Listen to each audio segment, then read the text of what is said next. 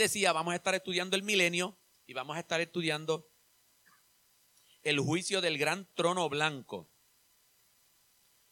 Eh, hoy vamos a, vamos a tener muchas gráficas. Le, tengo, le tengo muchos dibujitos, muchas gráficas para ir explicando. Hay unas gráficas que se ven como que muy cargadas, pero son bien, bien sencillas. Y vamos a comenzar en lo que nosotros creemos. Que dice aquí, el periodo, el milenio, mil años, el periodo de tiempo en el que Cristo reinará sobre la tierra, tanto sobre judíos, tanto para los gentiles. Viene del griego chilias, por, por ir a dar lo que es una introducción. Y adelantando, para nosotros los pentecostales, MI,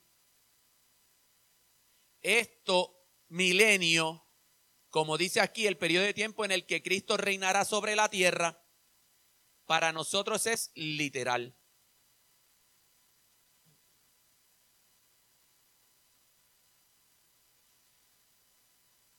Aquí hay unos detalles importantes en este texto cuando ustedes van desde el versículo 2, 3, 4, 5, 6 y 7 la importancia de los mil años y de unas secuencias que hay.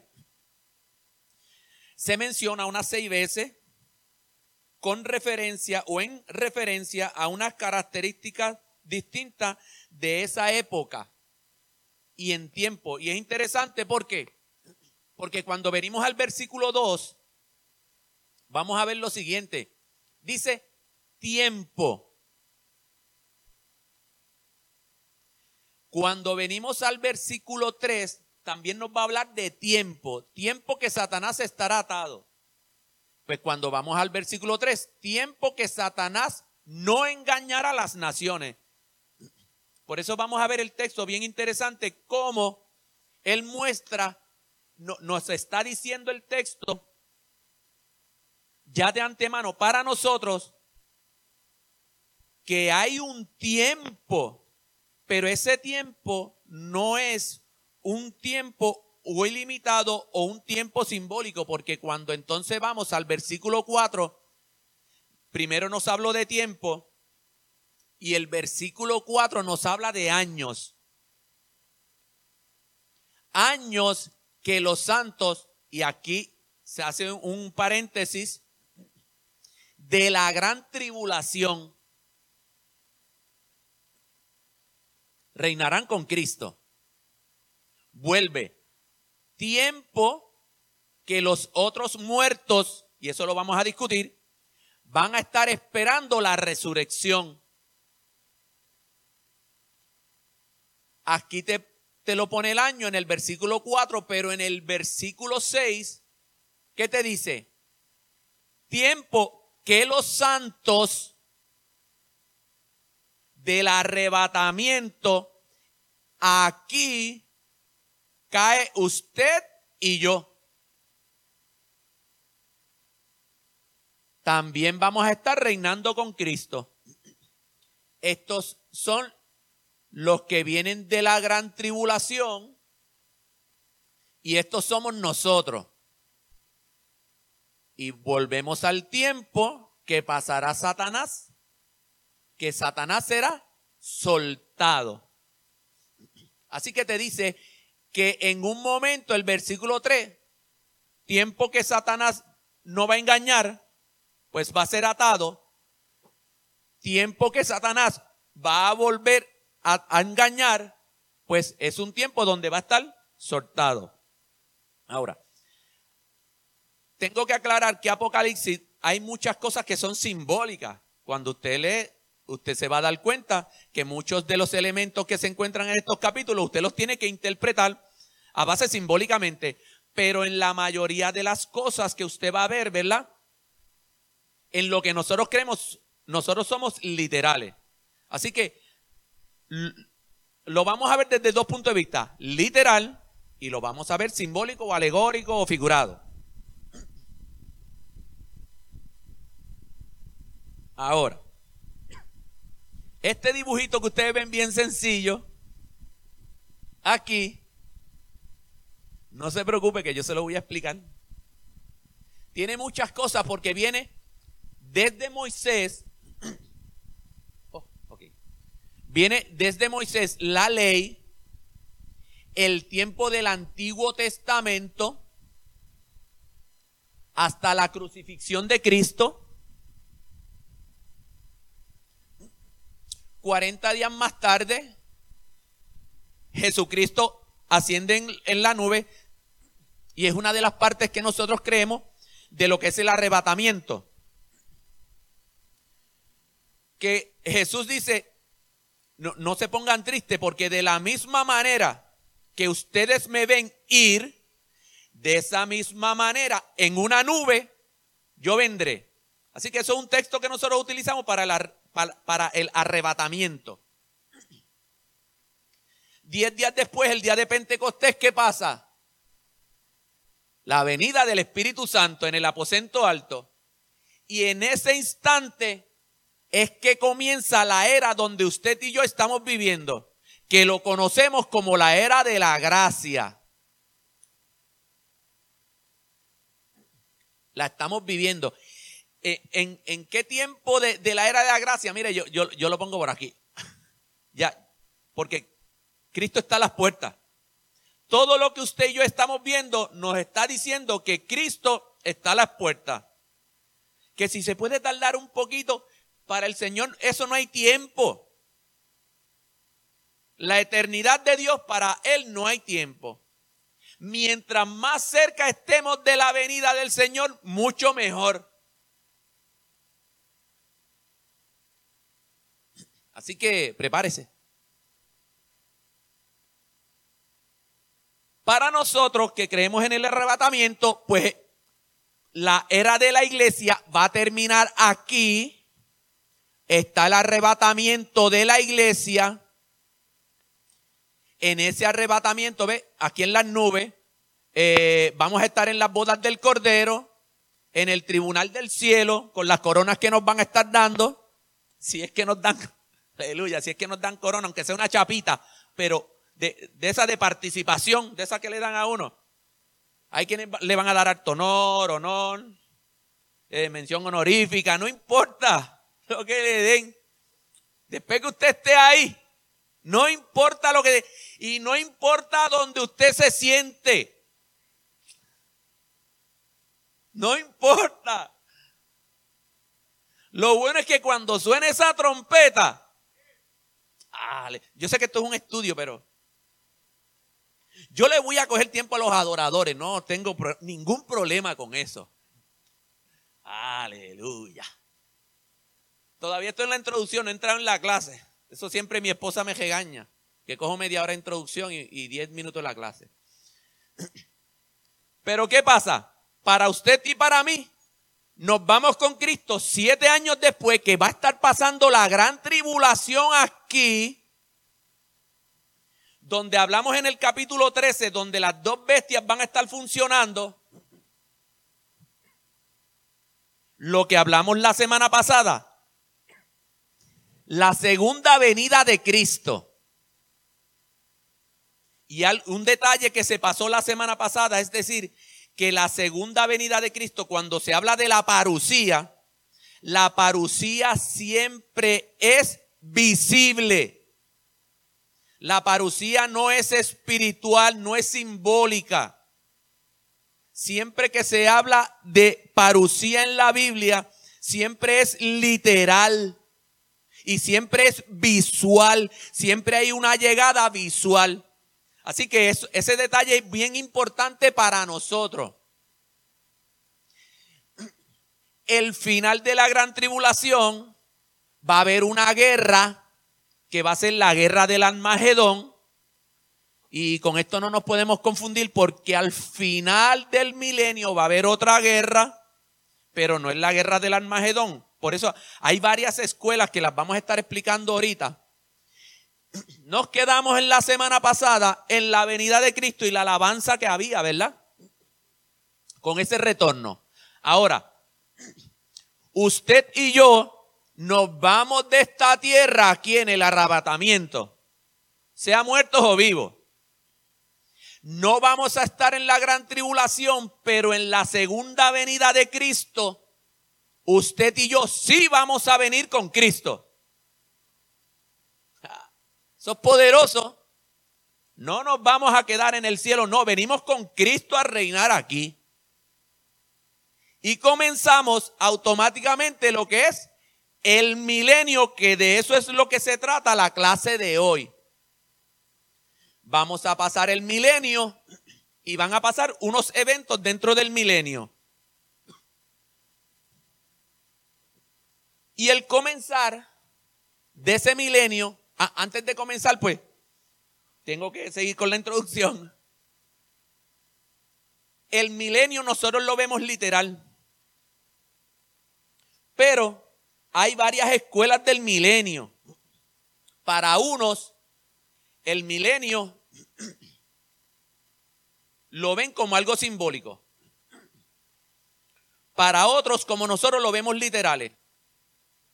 Pero hay unos que lo ven simbólico pero los eventos que suceden dentro del milenio no los ven como los vemos nosotros. Pues quiero, así que surge una pregunta, ¿es literal? ¿Es simbólico? Pues eso lo vamos a estar viendo y vamos a estar presentando en lo que la iglesia de Dios Pentecostal cree. Y cuando nos vamos al texto, que lo vamos a interpretar, pues tenemos que interpretar el texto lo más natural posible no dándole muchas alegorías, porque una alegoría le podemos dar el significado que nosotros queramos. Ahora, aparecen lo que son los amileniaristas. En la teoría que el milenio es simbólico o se refiere a un tiempo entre la primera venida de Cristo y la segunda venida de Cristo, no un periodo literal de mil años. Durante este tiempo, Cristo reinará simbólicamente en los corazones de las personas. Algunos amilenianistas no creen que Cristo tendrá un reino terrenal literal, ni siquiera simbólicamente, pues para ellos el milenio se refiere a un reinado celestial de Cristo en la eternidad.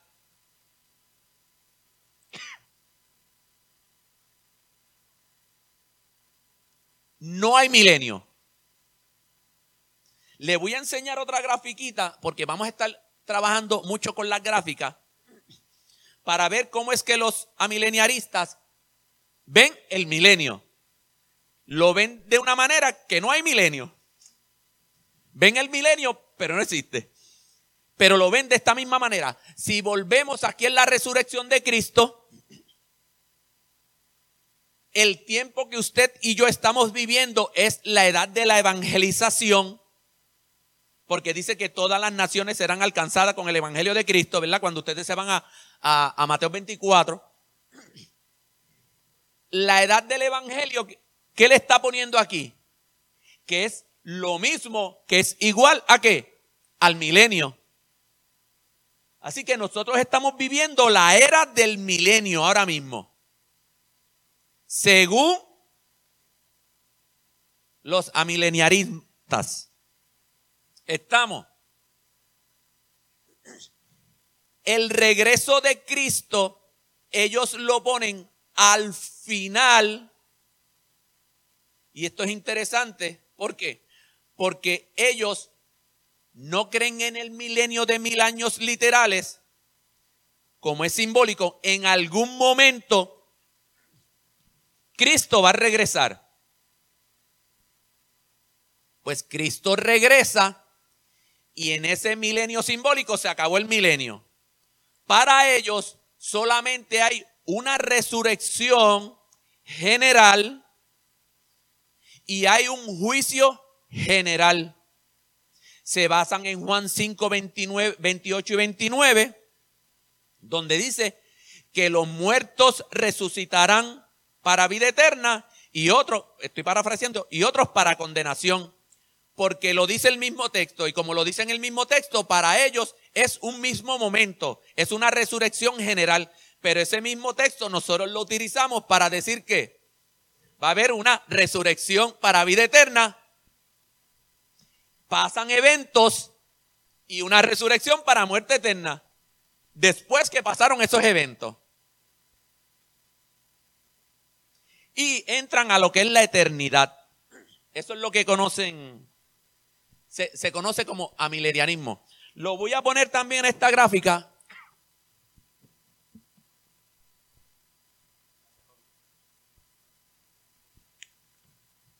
Eso es un ángel. Es uno de los ángeles que va a estar allá. Entonces lo, vamos a ver de esta manera. Interesante es que, que ellos también dicen que ya Cristo, que, que ya Satanás fue, fue encarcelado.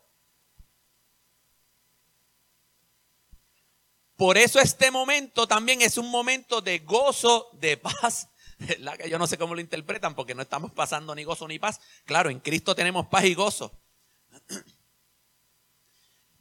La resurrección general, lo que le había dicho, el, milenio se está pasando en este momento ahora y la eternidad, que eso vamos a estar trabajando la semana que viene, el hermano que le toque, sobre la eternidad, que eso va a ser fabuloso. Esos textos de la eternidad son fabulosos. Así que les recomiendo que comience a leérselo, que cuando venga aquí, pues se va a gozar. Postmilenianismo plantea que el mundo será alcanzado por la predicación del Evangelio, que es el momento que estamos viviendo ahora. Habrá un periodo en el que en el mundo experimentará también, como los aminerianistas, gozo y paz debido a la obediencia a Dios. En ese tiempo Cristo regresará a la tierra al final del milenio. Tienen dos posturas más o menos similares. El punto de vista de la iglesia finalmente es que ganará al mundo para Cristo e introducirá de esta manera el milenio. Así que volvemos al pacto. Cristo resucita, la edad de la iglesia, persecución, humillación, exaltación y milenio. La era de la iglesia la va a seguir, no que es lo mismo, sino que la va a seguir que el milenio. Y al final del milenio, la segunda venida de Cristo.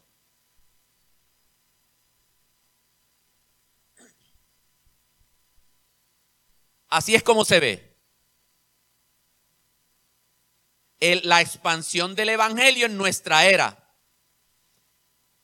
Ellos no creen entonces en la gran tribulación, pero sí en la conversión del pueblo de Israel, que quien, quien pide que Cristo venga, ¿quién es?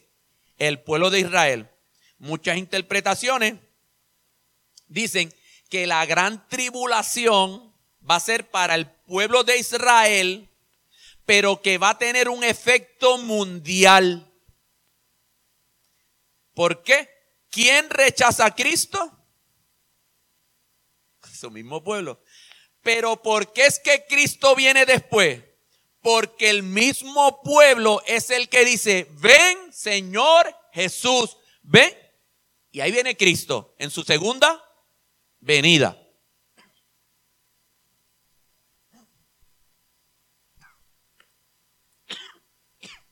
Y lo que usted y yo creemos, nuestra postura, si eso es un tip, se refiere al hecho de, de lo que le dije, mire, la parucía o segunda venida de Cristo antes del milenio a instituir su reino terrenal en Jerusalén.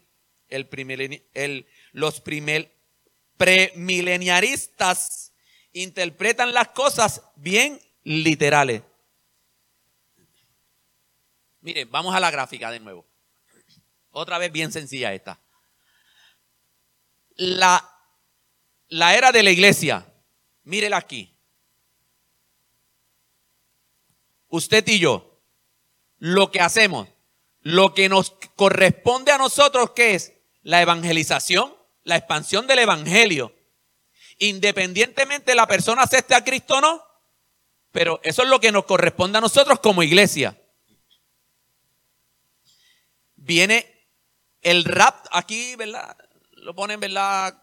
Fue que no conseguí otra grafiquita.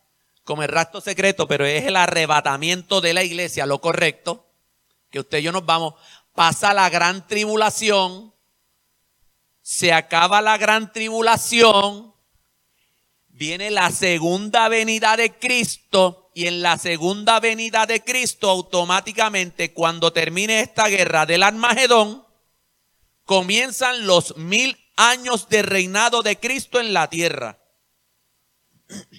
Eso es lo que nosotros creemos. Y esas son las tres posturas. Ahora, son tres posturas teológicas. No vamos a entrar en detalles si se salvaron, si se salvan o no se salvan. El que quiera creer que Cristo viene después de la gran tribulación, lo cree. Ahora, cuando estemos allá, le voy a preguntar, Dios, ¿no te quedaste? Los siete años, ¿te hubieses quedado? Mira, viniste conmigo. Así que mi interpretación, ¿verdad? Se interpreta este texto, como dicen, lo más natural posible. Esas son las tres escuelas que presenta. Ahora, sí vamos a entrar a la clase, aunque ya estábamos en la clase. Pero son, los detalles importantes de, de lo que va a estar sucediendo y, cómo lo vemos, ¿verdad? sin estos detalles, pues para entender el texto, pues es un poquito, poquito difícil. Vamos a estar trabajando la primera parte del milenio, el inicio de los mil años y el final de los mil años.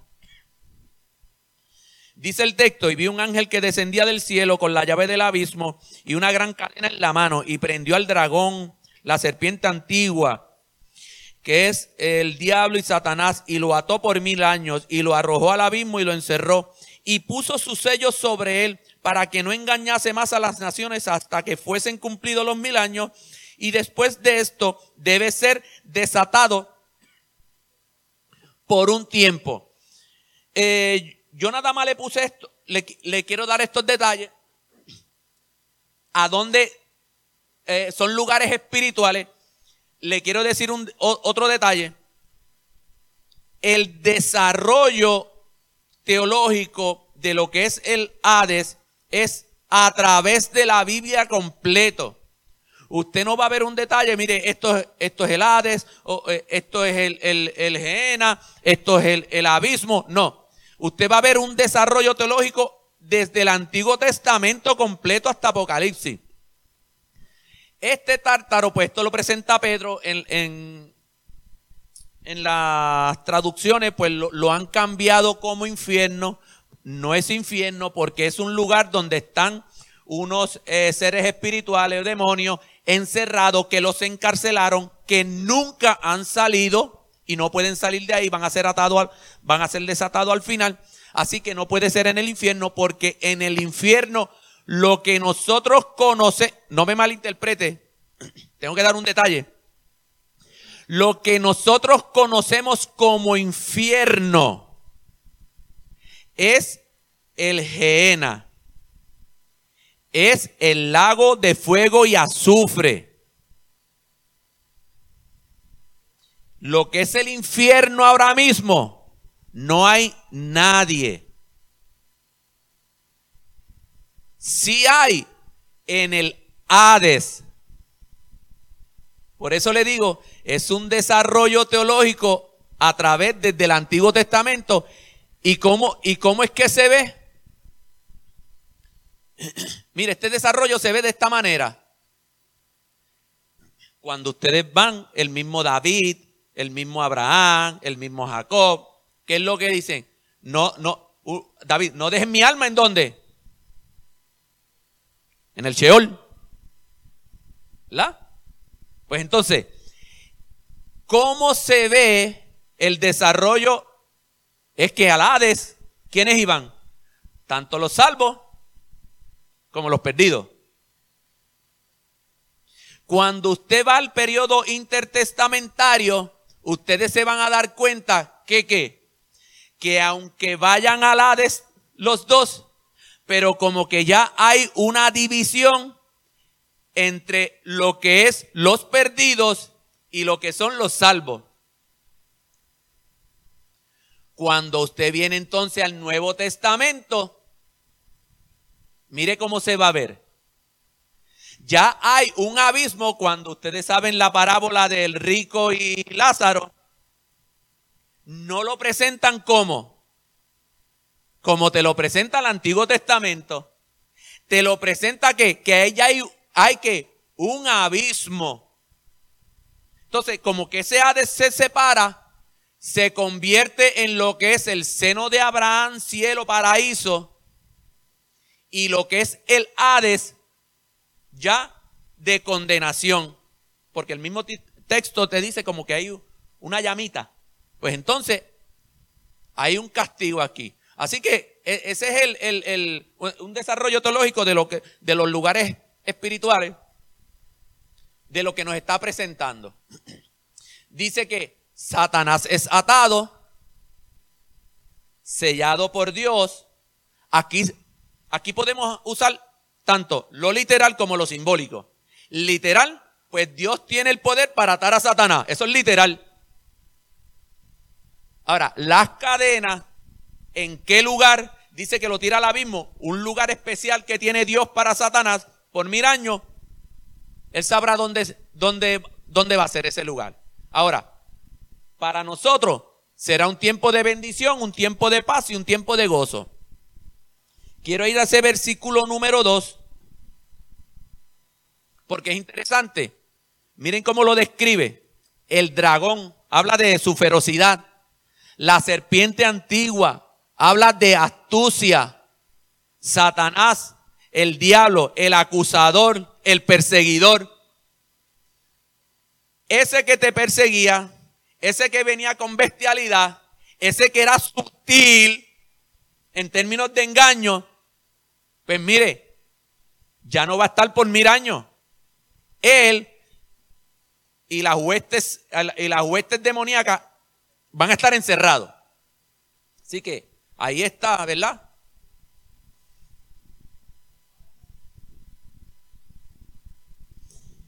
Y vi tronos y se, y se sentaron sobre ellos los que recibían facultad de juzgar y vi las almas de los decapitados por causa del testimonio de Cristo, de Jesús y por la palabra de Dios, los que no habían adorado a la bestia ni a su imagen y que no recibieron la marca en la frente ni en sus manos.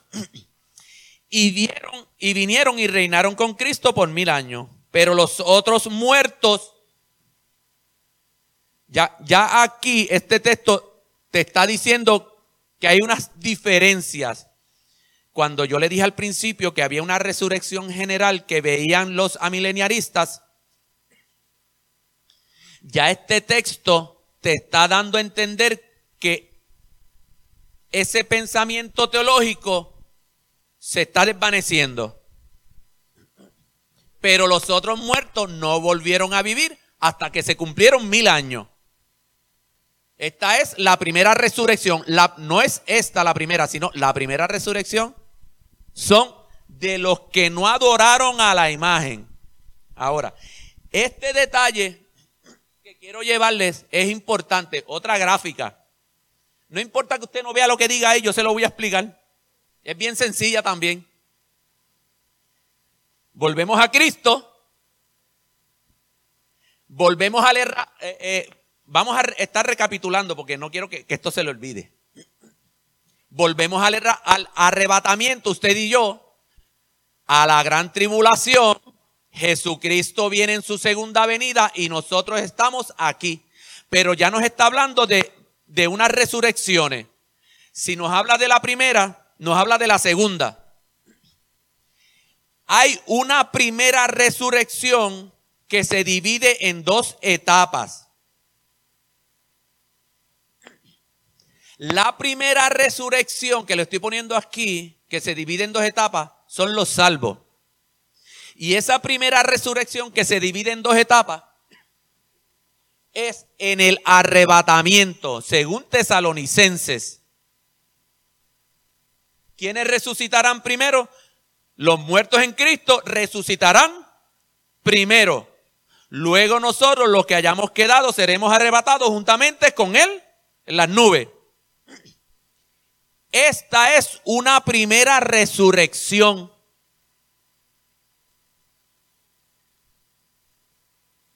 Con el arrebatamiento. Estamos hasta ahí claro, ¿verdad? La segunda parte de la primera resurrección va a ser entonces al final del milenio. Que lo presentan entonces como lo estoy mostrando aquí. Digo, al, al, cuando, perdón, cuando Jesucristo venga en su segunda venida. Aquí usted va a ver entonces la primera resurrección en primera etapa y la primera resurrección en la otra etapa cuando Cristo venga. ¿Por qué? Porque ¿qué le dije al principio del versículo 2? Que son los de la gran tribulación que vienen a reinar con Cristo por mil años. Esto es para, porque muchos confunden, dicen, sí, pero ya la primera resurrección pasó en el arrebatamiento y aquí te está hablando de la primera resurrección en la segunda venida de Cristo. Pues es la primera resurrección en dos etapas. La segunda resurrección, pues la vamos a estar viendo un poquito más adelante. Y este, este detalle eh, lo voy a estar mostrando nuevamente.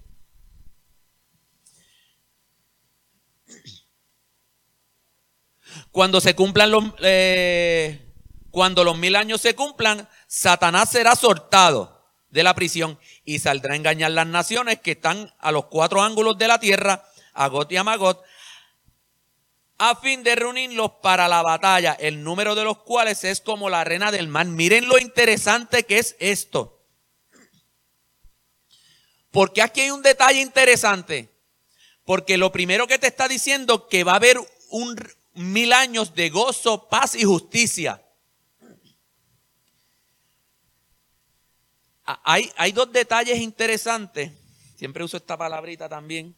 Es la incorregibilidad, la incorregible, lo incorregible de Satanás. Y otro detalle de por qué reúne tanta gente la depravación de la humanidad. Mire, nosotros predicamos que Cristo viene, que Cristo es amor y que hay salvación y que Él murió por usted y por mí. Se lo podemos traer de la forma que sea a la gente y hay gente que no lo va a reconocer.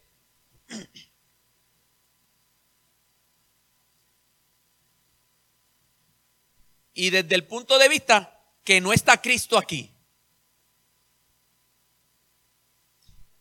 En el milenio Cristo va a estar presente en la tierra. Mil años con Cristo. Y la depravación del mundo, de la, de la humanidad, sigue permeando en la mente. Como arenas de la mar. Gente que reinando con Cristo no lo quiere reconocer como el Salvador todavía. Cuando nos habla de Got y Magot, se refiere a los, a los gobernantes y Magot a las naciones del mundo. Así que lo vamos a ver desde este punto de vista. God es el gobernante y Magot la tierra, la tierra en general. Y subieron de la anchura de la tierra y rodearon el campamento de los santos y la ciudad amada. Y el Dios, y Dios descendió del fuego del cielo y los consumió. Vamos, déjame leerlo. Ajá. El diablo que los engañaba fue lanzado. Otro detalle. Ahí el lanzado el diablo, donde estaba quién? La bestia y el falso profeta serán atormentados día y noche por los siglos de los siglos. Volvemos al dibujito. Esa última guerra, la del, guerra del Almagedón, la vamos a ver aquí al comienzo de los mil años, esa última guerra la vamos a ver aquí. Cuando Satanás es soltado, porque cree que tiene eh, tiempo, dice que va a ser por un, por un poco de tiempo. ¿Qué tiempo? Ahí sí que no se sabe. ¿Qué tiempo? Si le va a dar tiempo para, para reunir gente, dice como la arena de la mar. Y Satanás es soltado y va a quedar ahí va a ser lanzado al lago de fuego y azufre, donde solamente está en el infierno, lo que conocemos como el infierno, el, el anticristo y el falso profeta. Satanás con sus huestes va a estar ahí.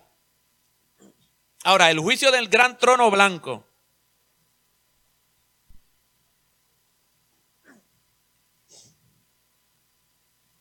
Que esa es la segunda parte, el versículo 11. Y vi un gran trono blanco y el que estaba sentado en él, de delante del cual huyeron la tierra y el cielo. Y ningún lugar se encontró para ello. Mire, cuando usted lee este texto, lo que te está diciendo se acabó. Lo que usted conoce como cielo, como la tierra, como este universo, se acabó. Dice la palabra que ante la presencia del Señor tiembla la tierra. Pues cuando el Señor venga en ese gran trono blanco, en ese juicio, mire, la tierra va a desaparecer, el cielo va a huir. Cuando usted se va Pedro, dice, los elementos serán fundidos.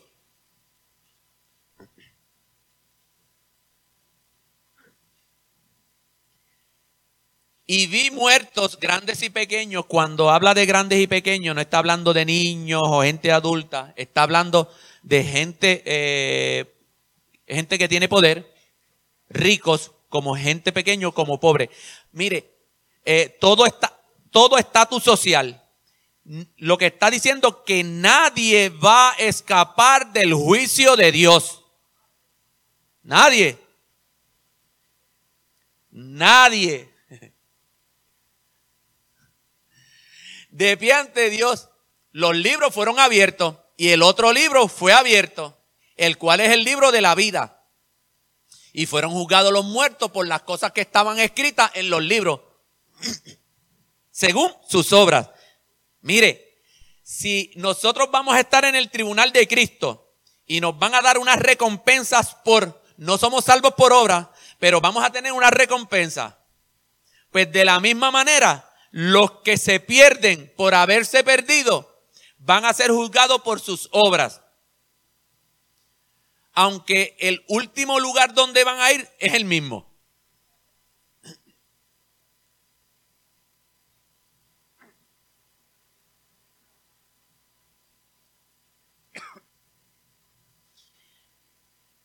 Eh, aún dentro de lo que es el pentecostalismo, eh, mucha gente cree que el gran juicio del trono blanco va a ser el juicio general también, que donde van a ir todos, pero quiero explicar esto. Dice que se abrieron los libros. Pues cuando, en el contexto judío, cuando usted verifica los libros, pues mira, estaba el libro de la ley. Para ellos ese es, el, ese es su libro de obediencia. ¿Donde qué? Donde si usted obedecía la ley, se salvaba. Estaba el libro de las obras donde se registraban todas las acciones, tanto buenas o malas. Estaba el libro de los secretos. De los secretos. Tenga cuidado. Salmista decía, líbrame aún de los pecados ocultos. No, tenga cuidado con los secretos. Que eso está escrito en un libro. El libro de las palabras. Va a haber un, un libro de las palabras. Va a ver cuántas veces usted dijo aleluya y gloria a Dios dentro de la iglesia. Pero también va a haber un libro de afuera de la iglesia. ¿Qué usted dijo y cómo lo dijo? Ay, Cuidadito cuando se pinche un dedo. Diga gloria a Dios siempre. Siempre, siempre.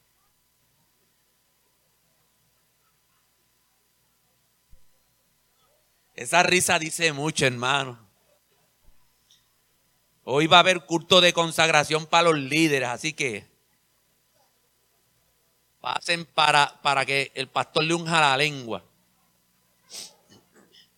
Y el de la conciencia, cosas que ustedes se supone que tuvieron que haber hecho y no las hicieron. Eso es como lo ve el contexto judío. Y está el libro de la vida. ¿Por qué van a estar los dos libros? Pero solamente los que van a estar ahí son los que serán juzgados. Porque es que ya nosotros fuimos juzgados y estamos en el cielo. Pero ¿qué pasa con este libro de la vida? Hay otra interpretación. Que le van a llevar el libro de la vida porque hay varias interpretaciones. Cuando una persona nace, automáticamente Dios lo anota en ese libro. Como que ya, como que nació. Ese es el libro de la vida. Pero en este transcurso de la vida, los que aceptan a Jesús y los que no lo aceptan, pues entonces el Señor, ah, no me acepta, va borrándolo. Eso son teorías, ¿verdad? Ese libro se lleva ahí, ¿por qué? Porque van a estar... Ay, hermana, qué problema yo tengo. Pastor, voy a seguir. Un ratitito. Ese libro de la vida, el Señor lo va a tener ahí también. ¿Por qué? Porque si nos dejamos llevar por esa teoría de cuando usted nace, eh, eh, eh, Dios anota su nombre, va a sacar todos los temas del libro, todos los que van a estar ahí. Vamos a darle un poquito para aquí porque quiero enseñarle a, al, al, guito. Vamos a lo último, pero volvemos de nuevo. Le dije que la primera resurrección, dos etapas. Arrebatamiento, segunda venida de Cristo. La segunda resurrección, mírenla aquí, para los perdidos, cuando empiece el juicio del gran trono blanco, todos resucitan para ese juicio. Y están esos libros. Pues esos libros te van, los van a llamar por nombre. Simbólicamente. Fulano de tal. Ok, estás aquí. Déjame ir al libro de la vida. Ah, van a hablar alfabético. Tu nombre no está. No es que van a estar las dos eh, los cristianos ahí porque no, este lo pudo hacer y este, ¿por qué tú no lo pudiste hacer? No, ya nosotros estamos en el cielo, ya nosotros estamos con Cristo aquí. ¿En qué lugar será el juicio del gran trono blanco? Mire, eso es un, lugar específico que ya Jesús tiene. ¿Por qué? Porque no va a ser en la tierra. La tierra y el cielo huyeron de su presencia.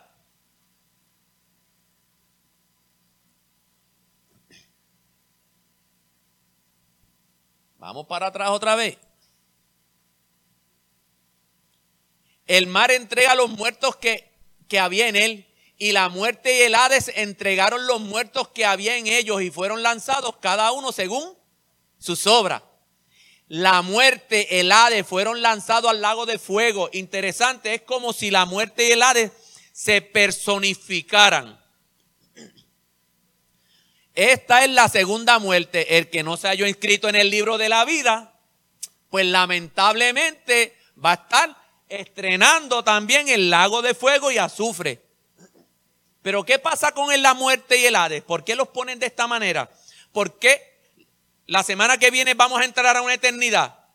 Porque como vamos a entrar a una eternidad, ya no va a haber muerte. Pues no se necesita la muerte. Como no se necesita muerte, tampoco va a haber un lugar para condenados porque ya se están juzgando. Pues entonces, la muerte. Ahí está, por ahí lo dice. La muerte, los impíos, el abismo, el Hades, el tártaro, Satanás y los demonios, y todos aquellos que no quisieron seguir y escuchar y aceptar el Evangelio de Cristo, pues lamentablemente muchos irán a unas pailas pequeñitas, otros irán a unas pailas más grandes según sus obras, y nosotros con Cristo. Todos. Así que se asegúrese, si hay alguien aquí que viene por primera vez y no conoce a Cristo, sabe que hoy es una buena oportunidad para usted aceptar a Cristo como Salvador y se vaya con nosotros para el cielo y esté gozando por toda la eternidad. Amén. Así que ya me están votando aquí arriba. Dios los bendiga y Dios los guarde.